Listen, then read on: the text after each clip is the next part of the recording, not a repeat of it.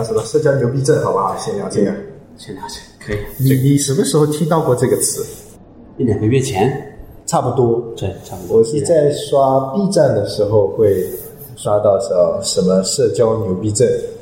你在刷 B 站的时候刷到的？哎，你是什么抖音吗？啊，我好像是某一次看爱饭虎秀的文章看到的。啊，那你没有看过这些视频吗？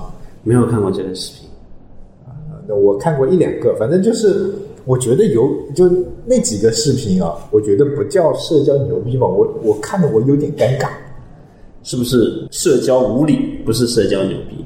我就觉得有点傻，就那个啊，我知道，就那个强哥，强哥是谁？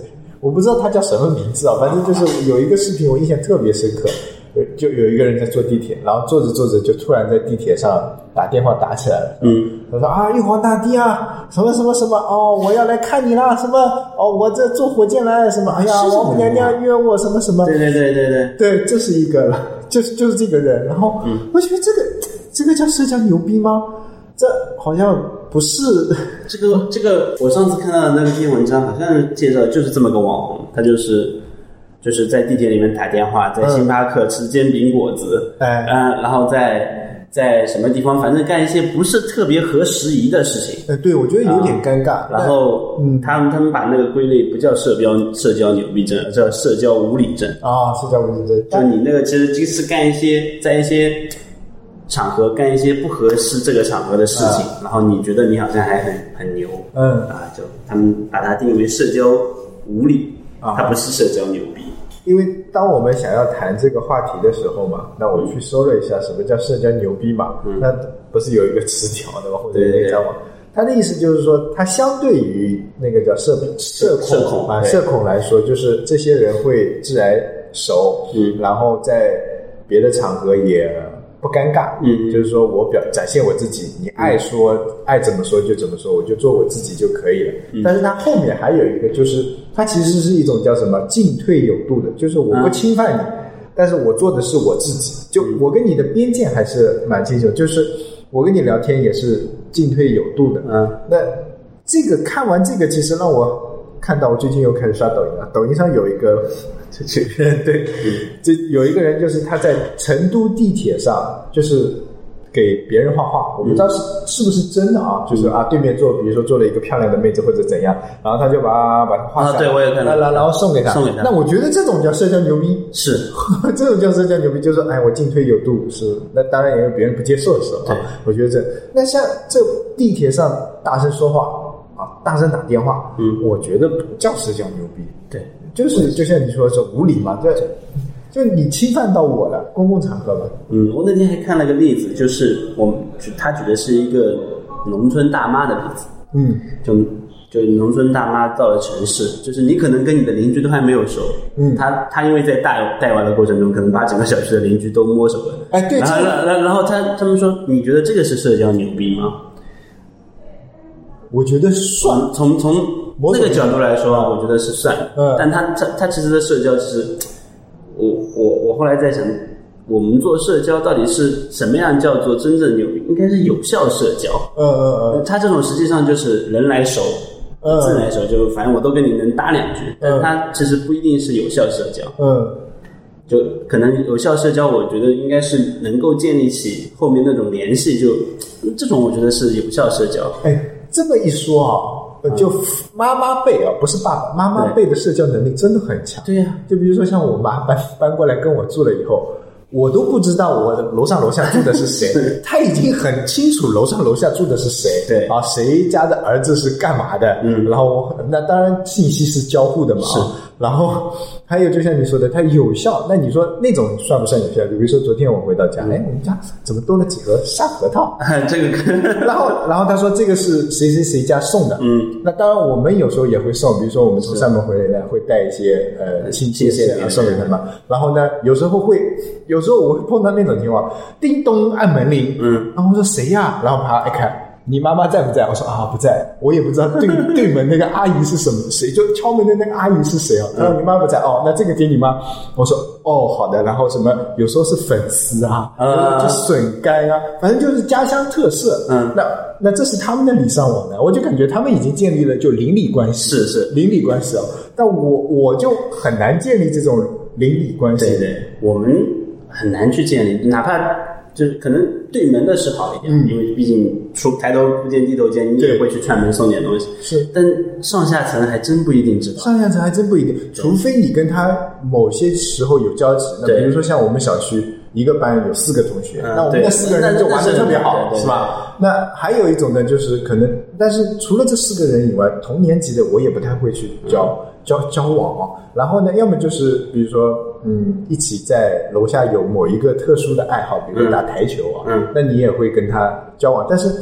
我们这一辈的交往不会去太在意你的私事，是，然后呢，就不会延展，就在哎不会延展在什么场合遇到，就是什么场合的可能社交，哎哎，场合之外就结束了。哎，结束了。对对，其实包括工作上现在也有这种，对对，差不多。就原先嗯爸妈那一辈的工作，可能同事就是朋友，朋友就是同事，都在一个 都在一个地方，分不清。的啊对，然后他们会就是比如说，哎，我们要去同事家拜个年，是。吃个饭嗯。啊，拜访一下。那像我们现在这样说去同事家拜个年，除非你们师徒关系比较明确啊，对对对。一般很少有说我要去同事家拜个很少年很少。啊。那你去同事家玩有有。或者说呃，大家互换个礼物啊，或者对。对说那个有，但是很少会有说我一定要去同事家干嘛做一件事情，好像没有。是，就我觉得还是可能那个，就生活习俗的不一样，就或者生活习惯的不一样，就我我我甚至有一种怀疑，是我们变冷淡了吗？应该是，就你想想以前，我印象很深的就是，就那天你还问我，就五十万都拿不出来这个事情，啊，就就举一个很简单的例子，我们小时候我我记得我家盖房子，嗯。那个时候实际上没有多少钱，其实就是八方一方有难八方支持那种，就是嗯。大家村里面搞的救济救济会。村里面嘛，对，就就就你相熟的人嘛，啊实际上就一个大队。我们那个时候不是按大啊队去生产队去管的生产队是一个大队，一个一个大队，那实际上就你也认识的，其实都是街里街坊邻居嘛。嗯。其实说白了就是一个，然后还要要盖房子没钱，你借你借一点就我借一那你借一点我借一点，然后到明年这个时候他家可能要盖房子了，嗯。哎，大家再一起借一些，那当然多多少少会付些力气，嗯。那这种关系就维系的比较好。包括就是我们村里面办，无论办红白喜事，其实啊各方邻居都会来参加对都会来他们甚至会自发的过来帮忙。是是，因为有事情嘛，对我们现在哇不会有这种情况了，所以他们的习就是从小的习惯里面都是这样，就是可能爷爷奶奶辈就是小，时候其实我们也这样，嗯，就是我我感觉啊，这个肯定有什么社会学家、什么学家分析过啊，大家可以去上网找一找为什么搞这个。但是从我个人的理解来说，嗯。我感觉就第一个可能跟房屋结构也有也有关系，啊像我们这个家啪一关啊，你就结束以前可能开个门，隔壁院子还看见呢，以前就不可能有关门这个动作的。嗯。你你是吧？你你你门一直开着，平房门，门门一直开着对对对是就比如像我们家老房子三层楼的那种。嗯，那你最底下那一层永远是大门永远都是开着的，除非是睡觉的时候关上，不然就一直敞哎一。直敞开。那你进来时欢迎人进来 对，进来了就进来了。然后你去找小伙伴玩，有时候哇哇跑进去啊，谁谁谁啊，谁在在？然后他说来啦，就楼上楼下那种。那你现在就不太可能会这么喊。就第一个，你就觉得会没礼貌。嗯，第二个呢，就是你突然跑到人家家里去，人家家里没做准备，好像也不太合适。是。这是我觉得房屋结构啊，就还有电梯啊，什么，就他把你隔成这么一段一段，那你说住的越好的人，他可能一梯他妈就一户，他 他根本没有串门的空对对对，是吧？嗯然后，然后第二个呢，我就觉得就是以前就像你说，一个生产大队，大家都不太流动，嗯。就一个村，是的都就除非举村搬迁啊，很少，以前都不会有，现在感觉你隔壁邻居就经常会换，嗯，那我现在还算稳定，就是隔壁邻居不太换。那像以前这种租房子，你谁呀、这么三天两头换？我我原先那个房子就是我们家楼上，我就感觉每年都在装修，你知道吗？每年都在装修，我从来没有停过，我就觉得好好烦啊，是吧？那你你你想想看，这种交往起来好像也没有必要。对，但是你说啊，我们说回那个社交牛逼症，那他可能就也会去交往，对然后或者也会去建立社交，然后他的可能那个，比如说微信上面就有很多，是，就可能不是在你看来好像这完全没有必要加微信。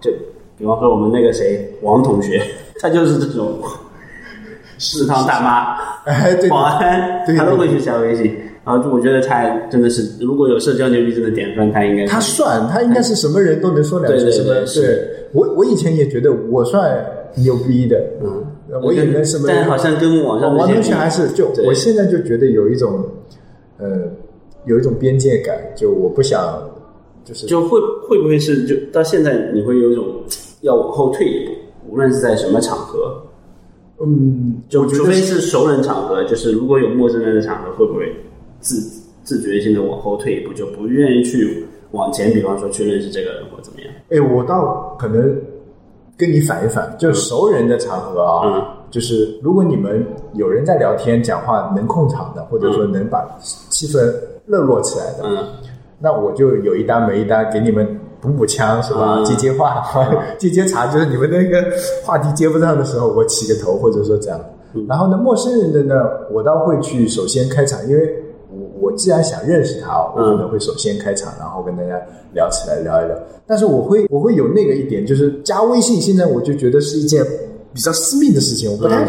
习惯去加人家微信，包括工作上，嗯。你看那个拉拉到一个群里面啊，嗯。虽然我跟你的同事同事啊，我有时候可能不会主动的去加你微信，嗯。因为我觉得嗯还没有到 那个地步啊，我可能有这么一个感觉啊，就是觉得哎你这个人不错，说说看不错，那我把你加成微信，我是当朋友处啊，嗯当当朋友处，而不是当工作伙伴处。嗯我在我的概念里面，朋友还要比工作伙伴稍微那个一点，就嗯朋友是那种就是真的你说我问你借钱你。你肯借的那种、啊，那那我也不会轻易问你借钱，因为借一次少一个。你是借了不还的那种吗？借一次少一个。也不是，就是借了以后你就是要还嘛。就是你一旦有金钱利益的时候，除非你们关系特别好的那种，嗯。一旦有金钱利益的时候，就会多多少少有疙瘩。啊，跟多多少少有疙瘩。就跟朋友做生意就会朋友的关系会变淡，嗯。啊，越做越淡，越做越淡是。啊，一起开公司是吧？这我反正就是这样，所以我现在我感觉我会有这样的一个边界感，但是我在大学的时候。嗯。我不知道为什么，以前我一直认为我是一个比较内向的人，但但到大学的时候，我感觉我整个人外向了很多。我外向了很多，就是我愿意跟别人去说话、建立关系、交交朋友、加那个时候还没有微信啊，就交换 QQ 嘛 QQ 对嗯 QQ 嘛什么，然后我我感觉是一个身份的转换，就我觉得哎，我是大学生了，就就感觉哎，大学生好像应该要跟高中生不太一样一点。然后呢，我也不希望自己像高中的时候那样比较孤僻。嗯嗯那我自认为啊比较孤僻，或者说那个，那老师想放任我玩嘛。那我觉得我应该要去认识更多的人，新时代大学生是吧？四化建设，就是会给自己立一个人设。嗯那包括现在这样，那我觉得我是一个产品经理，嗯那我应该就要去沟通，要去交流。但有时候我我其实有，我现在就我也不想跟你们聊，哎，烦死了。嗯对吧？有时候我觉得，哎呀，这他妈有什么好聊？但是当我这个职业属性或者说那个属性套上来的时候，那我我会逼自己去做。那我觉得这个也算是一个技能。嗯嗯你不能说我是与生俱来的，这个算是一个技能，但跟社交社交牛逼症，我感觉还是差有点远，有点远，有点远啊。对，就其实老王更像，老王是我不知道他小时候是怎么样的，反正我感觉我跟你差不多，就是高中的时候也挺，就是属于就三五个朋友，哎呃，就不是说跟谁都搭得来，嗯反正就是三五个朋友那种，就高中也是三五个朋友，初中的从小玩到大的朋友就是那些，就没有去扩展边界。比方说你九班的、八班的人。可能你就没没几个认识的，就认识也就是哎，好像是一个村的，但是点头之交，不是从跟你从小玩到大的那种。是是，然后到了大学，反而就是是环境使然你要去去认识更多的人。像我是去外省上的学，我我要是不去认识别人，我可能就是人家可能还是有什么老乡之间的，我可能连老乡就发我们那一届老乡就十几二十个左右。我连老乡就去了，这个，那我们还至少都是一个浙江省对吧？就迫使你去必须去认识更多的人，对对对对然后就变成这样。反而到了，然后就从大学延伸出来这个，我觉得我现在还算比较开朗。但是像你刚才说的，如果遇到一种比较陌生的场合，比方说这个场合里面我熟悉的人可能只有一两个，嗯，但我可能我不会去跨出一步去跟那些我不认识的人去过多的交流，或者说去起那个头跟人家去交流，除非人家来跟你交流了，那我会适当的交流一下。啊，我我是这样。对，我现在的我我记得我以前看过一本书，还不是一篇文章，谁说的？他就是说人与人之间的信任是相互嘛，就跟力的作用是相互的。就是你要获得别人的信任或者怎样，那你首先要跨出那一步。是，所以那个对我影响蛮大。那我就试着去跨出那一步，不管我那一步跨的好不好嘛，对吧？我先跨出那一步。所以有时候，比如说别人让我办个事情，就或者也不叫求吧，或者是请你办个事情，那只要不是太那个，我都会顺手。那其实这就是人情慢慢的积累，是人脉慢慢的积累，是啊，这种东西，你说现在有用，那不一定，对那以后有没有用也不一定，但是就会有，你到有的时候你可能会这个就会就会用得上，是，这个就跟人设一样。哎我觉得这个可能更多的是工作技能，在工作上，这是应该是从工作技能延伸下来的。就工作上别人请你帮个忙，可能是个小事，嗯，你你就不负责任点，就甩给他，我不行。是就是负责，就是好心一点，就我帮你做了，就可能你以后根本就不会再跟他有干。但这种积累的就工作技能延伸到，哎，这个这就是工作影响生活了。到生活中你也会这样，就帮人家，就现在搞那个垃圾分类，不那什么的，一扔就完了。稍微那什么点，你看人家那么辛苦，你就帮他分分好类，就也是这样。哎，这个我还真的觉得印象里是工作技能的延伸。嗯，对，也不管什么技能的延伸了，反正就是会有这么个影响，对吧？就像这次的那个什么导师的那个，啊那我对觉得哎，大家都不响应，那我就响你想应我想。应了一下，我就觉得人家做工作也不太，啊。也也也太辛苦了，对对对。因为他那嗯我跟那个文老师还熟一点嘛。啊，那那是我们原来那个文老师，所以文老师，然后他他说啊，那个都没人理啊，都你看说话，他们就他他跟他那个两个人听在，别人都不理，那我就想，那行吧，我那我行吧，我说那反正我也想学习学习啊，对吧？那自己没有想法，听听别人的想法，这种交流，我觉得是蛮难得的。嗯这这种交流，我觉得是对我自己也是挺好的啊，是是。开卷有益。哎，看电影，所以我就觉得，那人家工作其实蛮难做的。你现在敢，自己搞个活动，我靠，没人参加，嗯，多烦啊，是吧？每个用户都都是像我这种形形式就好了。当然，我们也不会搞特别的活动了，是吧？啊，每个听众都像我这样就好了，是吧？赠人玫瑰手留香，记得点赞。嗯，所以我觉得我我我现在有这种心理啊，而且我感觉就是有一种心理。其实刚才说回来，我觉得真的，大学里面可能就是你社交最泛的时候，是，反而要在那个时候培养这种技能。对对对，是的，那个接触面，或者说那个呃，你的心态啊，会玩不太一样一些。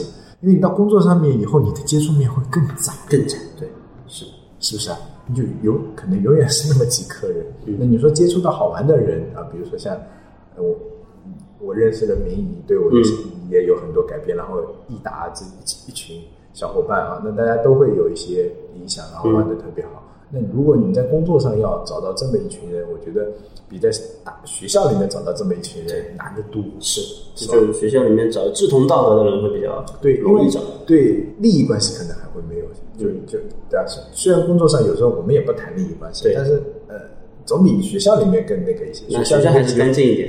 学校里面只有地域歧视吗，你们还有地域歧视吗？地域歧视肯定有啊，地域歧视肯定有啊。那因为我可能我因为我读书的地方本身就是一个被全国歧视的地方。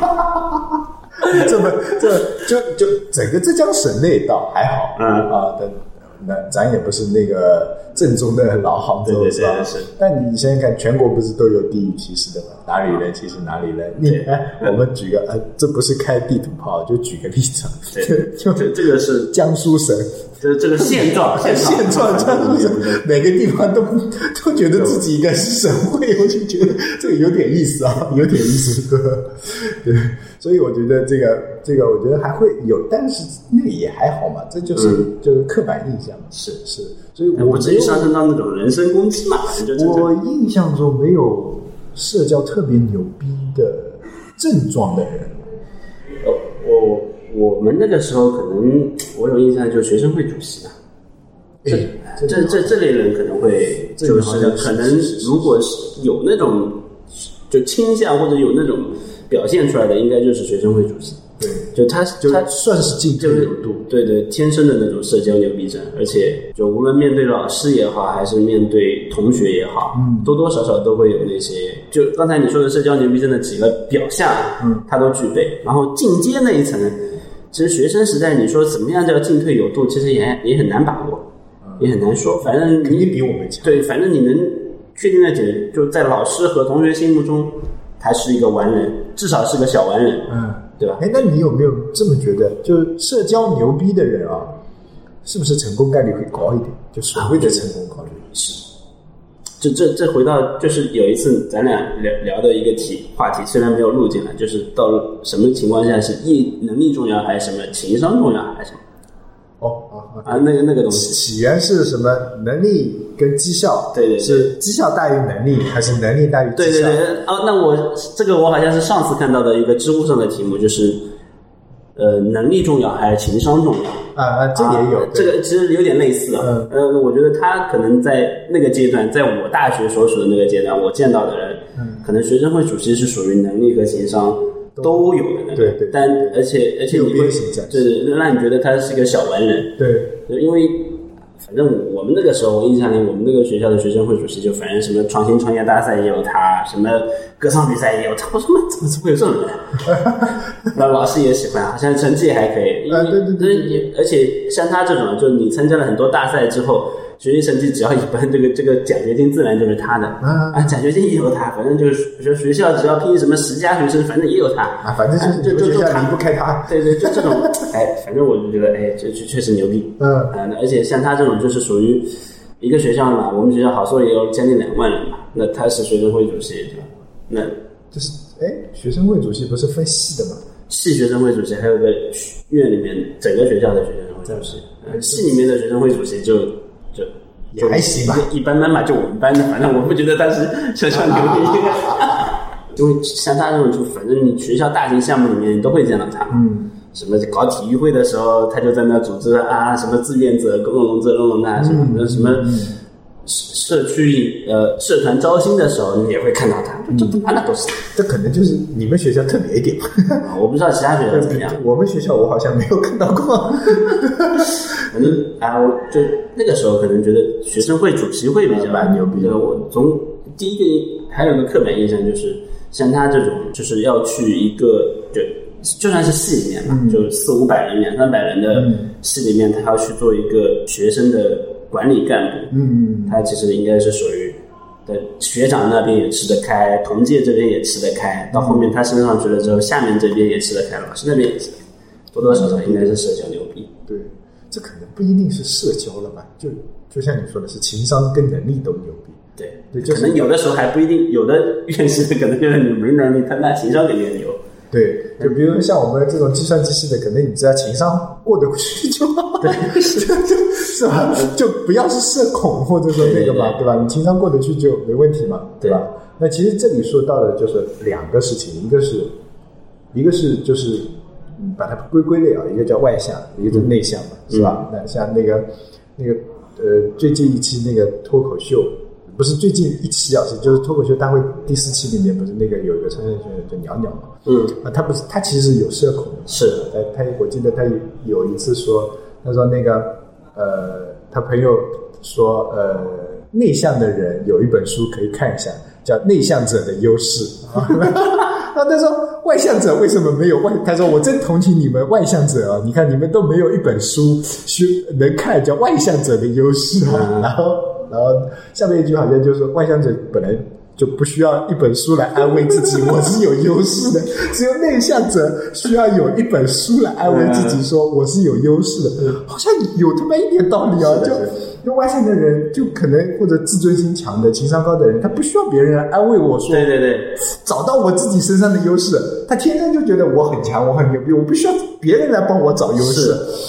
这可能还是那个，就是我们小时候有这种刻板印象，我不知道现在还有没有，就是自信的人永远阳光外向，呃 就自卑的人就内向、阴郁、忧郁。忧郁，对这个跟能力没关。对，这这是个刻板印象，我不知道现在是不是就就老师授授课的时候，嗯还会不会这样？就是我小时候的感觉就是，老师的给你的评语里面写的，如果是活泼好动外向，说明这个人基本上好孩 好学生，好学生好学生好学生就是阳光活泼，就好学生的概率很大。对，好学生就阳光活泼嘛，就证明着你是外向。然后如果是呃喜欢一个人待在一个地方，这基本上这个要吃批评的 那种，就要去不是不会是好学生，就会有这种刻板印象，嗯，对啊，对吧？你你刚才说到那个什么阳光，然后自信，突然让我想到一个人，因为我前、昨天刚好在 B 站上刷到那个那个那个谭 Sir 的视频，就谭桥那个交通嘛，嗯。二仙桥大爷，嗯。算很自信吧？走二仙桥，走成华大道，他 他好像很自信，嗯，对不对？那我觉得这这这种人可能从小就很自信吧，嗯。但是但是话说回来，就可能没有多少能力啊，嗯嗯那只能，但是他也是在为自己家做做做自己力所能及的，对对对对就就他没有依靠社会，还有一个向前看的那个大爷嘛，我觉得哇，真的看完真觉得很内幕啊。然后那个 呃，人家也没有说我要怎样怎样，我觉得他们活得算阳光，然后也算是在自己能力，就是这种也是一种。你说他社交牛不牛逼吗？也不一定牛逼。嗯嗯那你说他内不内向吗？他不一定内向哦，嗯对吧？那他可能也挺外向，但是他可能没有我们想象中说说好像外向的人、能社交的人一定过得很不错，是是不是啊？嗯，可能他是后期转变的，人老了通透了。对生活啊，说对对对哎那那这个我觉得真的就是不同年龄真的会不一样。啊阶段会不一样，对，就比如说你为人父母了以后，就孩子上面的这些东西，你都会去争一争，嗯，对你不会再往后退，因为就你现在不通透了 啊！对对对，就是你你在想，哎呀，我都不帮我儿子争一争，那怎么办？嗯是不是？就为人父母还是要在前面争一争、挡一挡、弄一弄的，是不是？所以你看游乐场里面有时候会打架，是不是？我老婆有一次也是这样子，对啊就别人抢抢儿子东西了呀，嗯，对啊，然后回到家就说你怎么不自己上去，非得让我上去？就有时候就以前小时候可能很难理解，呃，现在就感觉能理解。嗯那有时候情绪上来就会吵起来，是啊，争起来，啊，甚至打起来啊。啊，我倒还没有打打起来，打起来争 争起来还是有几句的。就为什么插队啊？我们排那么好的，嗯是吧？然后那有些家长就小孩子插队呢，他会领过去教育。那有些小孩有些我也不管了，对吧？那那就会很很讨厌，就是素质低，就低一家人也有这种可能，是吧？嗯，所以理论上来说，好像嗯社交能力强，好像就是成功的概率会高一些。应该是这这就就中国的常态嘛，还是世界的常态，人脉广，多多少少都会。但但这个还是后面那个进退有度这个事情，对就光认识其实不不管用，就对点头之交没什么用。是是是就是如果还是变成有效社交的时候，就像你说的，我经互相赠予啊或者什么，对互相帮忙，那对有变成有效社交的时候，他才会往上面那个阶段对为你的成功助力，不然就是点头之交嘛。对，就而且朋友也分我们等级的王同学就是这样，认识认识那个炒菜的阿姨，那炒菜的时候就比你快一点。哎，阿姨，我点个菜，他可能正常来说 他应该摆在咱俩后面的，就因为他熟。那这种我觉得可能就是有效社交，虽然它的就是效益好像你也不觉得咋样，但是在某种场合它就发挥了效果。是是是，包括啊，我我们团队有个前端同学跟小卖部的那个老板娘混得很熟，我买牛奶十二块，他买牛奶十一块，你这让我怎么办？这么神奇吗？这么神奇吗？就是小卖部的那个妹子，她可能有一个就是内部讲，这折扣价或者成本价这样一个概念，然后她可以酌情的去，你看这每天晚上八点八折这个概念，她所以她会啊。哎，我觉得还是有点用的。我那天觉得我还是还是有点用的。我们是不是太功利了？对，就有时候抛弃这种利益啊，嗯就比如说，呃咱们就志同道合，嗯。啊，就比如说那个我跟你这样，就咱们就志同道合，我也不想要你什么东西，你也不想要我什么东西，嗯。然后大家就就就就这样聊，这样。对。聊。当然，虽然我经常拿名义东西啊，就所谓的君子之交淡如水，可能就是这样。嗯。就平常可能也不不怎么联系，对，或者说联系的也不多，然后但是一旦要困难的时候，嗯也不说困难吧，一旦就是需要帮助来需要帮助，需要就是别说帮助吧，就需要有一个人说说话的时候，嗯那你能说得上话，或者说安安静静的听我在那边逼逼发牢骚，嗯然后你也不会怎样。我觉得这个可能就是君子之交，而且这种社交可能也是受影响，就大家可能比较推崇这种社交。嗯那那你说利有利益的那种社交好像也也挺好的，啊，对吧？嗯，得看吧。你看吧，对啊，就朋友也分等级嘛。这个朋友最多能借一万，是那个能借十万，还有一个能借一百万，嗯对吧？那，那个另外那个就是可以两肋插刀那种，插他两刀都没关系的那种啊。那朋友也分等级，因为这个肯哎，而且肯定还是要感情的付出的嘛，对吧？对，这个没办法的。对啊，你跟他知根知底才能那个嘛。行吧，这话题就聊到这里。